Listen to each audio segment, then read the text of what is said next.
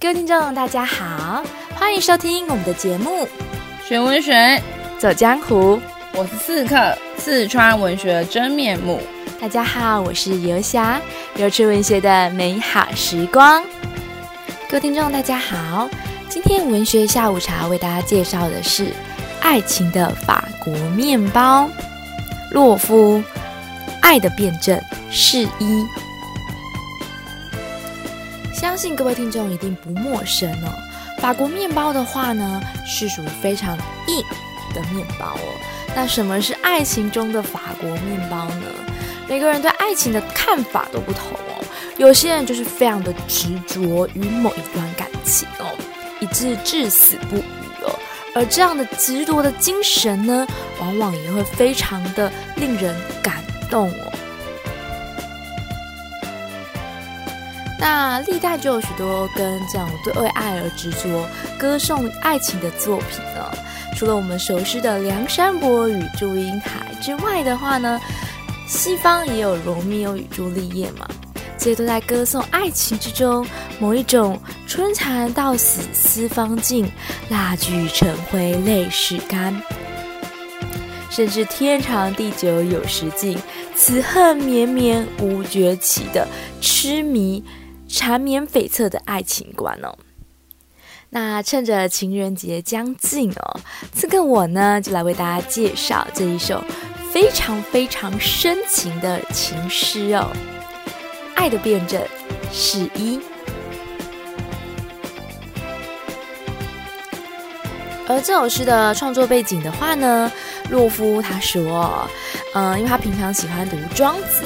有一天呢，信手呢就刚好翻到了杂篇的道直篇哦，读到了尾声，与女子期于梁下，女子不来。那尾声的话呢，水至不去，最后他抱着梁柱而死的句子时，他心情是大为激动的，因此触发写作灵感，才完成了这首诗。那我们就来一起阅读与聆听吧。是一，我在水中等你，水深及膝，淹腹，一寸寸漫至喉咙。浮在河面上的两只眼睛，仍炯炯然，望向一条青石小径，两耳倾听裙带拂过蓟草的窸窣，日日。月月，千百次伸向于我肿大的体内，石柱上青苔历历，壁上长满了牡蛎，发在激流中盘绕，如一窝水蛇。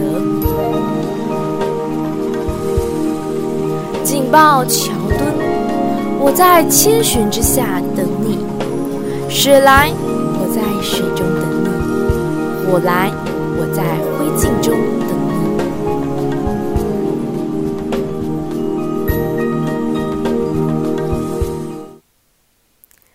听完了这首诗，不知道各位听众有没有跟我有同样的感受呢？就是会被洛夫那种神奇、神秘、魔幻的魅力给深深的吸引哦。尤其是最后那句，我觉得每次读起来都非常的震撼哦。就是水来，我在水中等你；火来。我在灰烬中等你哦。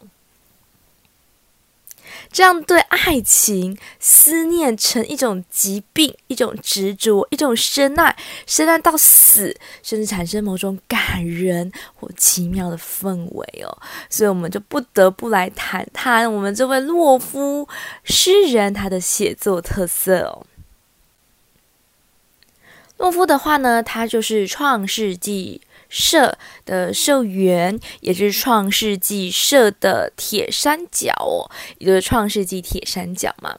那洛洛夫他加入创世纪诗社，那大家也知道，创世纪诗社的话呢，是属于超现实主义的风格哦，在进行创作的。那洛夫呢，更被形容是走火入魔、不羁野马的诗才哦。洛夫的话呢，也自己自我解嘲哦，诗之。入魔自有一番特殊的境界与迷人之处。古有诗圣、诗仙、诗鬼、独缺诗魔。如果他弄笔如舞魔棒，达至呼风唤雨、点铁成金的效果，纵然身列魔榜，难修正果，也足以自豪了。自此呢，若夫就以师魔的称号哦，走荡江湖哦。那我不知道听众在阅读这首诗的时候，有没有感受到那股近乎魔幻的魅力呢？首先，这首诗他想表达的情感，就是属于爱情之中那块非理性、极度感情的部分哦。所以的话呢，里面写到了透过啊水声急翕啊，烟雾啊寸寸漫至喉咙啊，然后浮在河面上的眼睛啊，能在看着啊，能在聆听啊，这样子不停不停的层递的效果，透过时间的流逝，也去凸显这个男子的危机加深哦。但即使危机加深，他呢能侧耳倾听着，能想象着女子的到来而不愿离去哦。第二段落的话呢，就透过类叠的手法，日日月月写时间流逝更为广大哦。前面只是水淹覆嘛，到后面已经是时间的范围更为扩大成日。跟月哦，甚至千百次升降于肿大的体内。那透过体内的肿大，我相信在各位听众里面就会有一个画面，就是一个人为什么体内会肿大呢？它也象征着这个人的某种死亡哦。即使我死亡了，即使石柱上都长满了青苔，即使我身上都长满了牡蛎，即使我的发在激流中已经盘绕如一窝水蛇，但我的思念能无法止息哦。好，那最后我觉得这个意象非常的美哦，就是盘绕成一窝水蛇，还有那种奇幻的一个氛围在哦，也象征着。这位男子的某种忧愁、愁绪哦，甚至带点诡谲的气氛哦。好，最后收尾段，它里面写到了说：“紧抱桥墩，这个爆柱就呼应着前面，他不断的等待这个女子，而不愿放弃，永恒的等待，也促成了这篇文章至死不渝的主旨哦。”他说：“我在千寻下等你。”水来，我在水中等你；火来，我在灰烬中等你。不管是水来，不管是火来，不管是现实遇到的任何磨难，即使我失去了性命，我也要等到你哦。我也希望我们的爱情可以开花结果。所以这是一种非常非常执着，像这种飞蛾扑火的境界哦。这样的爱情其实也蛮令人感动的。我相信在每个人心中哦，都是希望能够遇到一样这样非常纯粹，就是非理性的爱情哦。但是，嗯、我们还是要有一个前提哦，他就说我等你，但并不是我伤害你哦。所以，呃，尾声这个故事它之所以感人，是因为它就是单方面无私的奉献，他没有要求这个女子有任何回报嘛，他就是说我在这边等你，就这样。所以我们才会觉得它很感人哦，就很像偶像剧里面的情节哦。为了女主角，或者为了你所深爱的人，不一定是女性哦，你所深爱的人而愿意付出一切，愿意牺牲你自己的性命那种精神哦。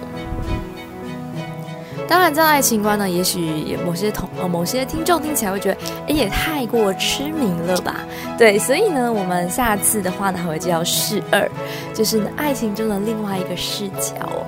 爱情不是只有纯然感性而已，带一点理性，也许会更符合现实哦。好，不过呢，情人节将至啊，所以我觉得这句金句还是可以献给各位听众哦，是一个告白名句哦。水来，我在水中等你；火来，我在灰烬中等你。如果呢，你是像一个你所心仪的女子，而这个女子也对你有所感觉的话，你给她这句诗句，我相信她一定会非常感动的。不一定是女子啊，但你如果喜欢一个男子，然后这男子也对你有所感觉，这句话我相信也能够更加深彼此感情的温度与信任哦。那这样子的，嗯，我们说撩妹或撩惑人心的金句的话呢，除了在我们这个篇章之外，我们也在补充其他的名言给各位听众。好，那除了那个新诗里面呢，有所谓的爱情的诗以外呢，其实呢，我想各位听众也很常追剧吧，像刺客我就很常追剧啊。那在韩剧里面呢，也有关于呢很多韩剧呢有运用到一些新诗啊，或是一些爱情的名句。那像是很有名的鬼怪，鬼怪，我相信各位听众呢有知道，它里面其实有阅读到了一本书哦，叫做《爱情的物理学》。那这种书里面呢，他们引用到了一段句子哦，是在描述呢，就是鬼怪看到女主角说，他觉得自己好像经过千百万年之后，终于陷入初恋的感觉。那句子里面讲说呢，质量大小与体积比例无关。那像紫罗兰般的小巧女孩呢，像花瓣般轻轻摇曳的女孩，用比地心引力更大的力量将我吸引而去。一瞬间，我像牛顿的苹果一样，毫无预警地滚向了那个女孩。咚的一声，咚咚的一声，我的心从天到地持续着令人眩晕的摆动。那是初恋呐！我觉得其实写的非常的好，我就把那个物理的那种状态呢，跟初恋那一种突然间晕船的感觉，哦，想各位听众有时候这种呃晕的感觉，这种晕的感觉写的非常的。彻底，然后又运用在韩剧里面哦，所以其实，呃，把那个初恋的那种懵懂啊，然后再加上物理学的一些运用关键呢，把它放到了爱情里面，又觉得很动人，既呃晕又很浪漫的感觉，我觉得是诶蛮成功的一个运用哦。好，接下来呢，我们就要来由游侠所推荐的另外一部韩剧，叫做《罗曼史诗别册》哦。那刺客我稍微瞄了一下，就觉得嗯，男主钟硕确实是非常的帅气。好，那我们来看一下呢，《罗曼史诗别册》里面到运用到了什么样的爱情金句吧。那因为呢，我们帅气的钟硕在里面也是作家，好好，所以说他就运用到很多跟文学有关的东西来做告白。好，比如说呢，我们钟硕他的告白句子叫做“月色很美吧”。我想听众听了可能一头雾水。我第一次看的时候也想说，哈。这样子是告白吗？那这当然是告白哦，因为呢，这出自的是日本非常重量级的作家夏目漱石的经典的句子哦。那夏目漱石当年呢，在学校当英文老师的时候呢，他给学生出的一个翻译题目叫做呢，要把文中呢男女主角在月光下散步时，男主角情不自禁说 “I love you” 的句子去做翻译哦。那我想听众可能一听到就会直接的翻译说，诶，我爱你。学生也是这样翻的哦。那夏目漱石就说啦，诶，不对不对，我们日本人其实是不会这样的。那大家都可以理解嘛，其实我们亚洲人不会这么直接，不会像西方人一样直接的示爱，会比较含蓄跟婉转一点。那如何把这种含蓄婉转的感情呢呈现出来，其实是一种很有趣的另外一种难度哦，那也是种另外一种爱情的韵味哦。好，那这时候呢，夏目漱要示范一下吧，他就沉吟了片刻，想了一下，就跟学员说：“其实我觉得翻成今晚的月色真美，这样就够了。那为什么这样就够了呢？哦，因为今晚的月色真美，是因为有你陪我一起看。”今晚的月光，所以今晚的月光格外的漂亮，有这样的隐喻存在哦。所以说，虽然说男主角这样子的告白是有一点点含蓄跟质朴啦，但是却又有另外一种别具特色的浪漫哦。这也推荐给听众哦。所以呢，在情人节这天，依照呢你喜欢对象不同的性格，使用不同的文具。如果你喜欢对象是非常极度浪漫的。不妨就可以用洛夫的诗句“水来我在水中等你，火来我在灰烬中等你”哦。那如果你的喜欢的女生呢是比较活泼可爱的，然后呢也对物理学有一点点了解的，也许你就可以使用爱情物理学中的金句哦，就是呢，初恋就像那个牛顿的苹果掉在地上，扑通扑通的朝向着你哦。好，那如果你喜欢的女性跟我一样，我是比较喜欢含蓄，然后呢又带一点温度，又带点质朴的爱情的话呢，那不妨你可以使用夏目漱石的金句：“今晚的月色真美。”好，跟着你喜欢的另外一半一起漫步在月色中，我相信也是有另外一种风味哦。我想，我想问，单身狗要怎么办呢、啊？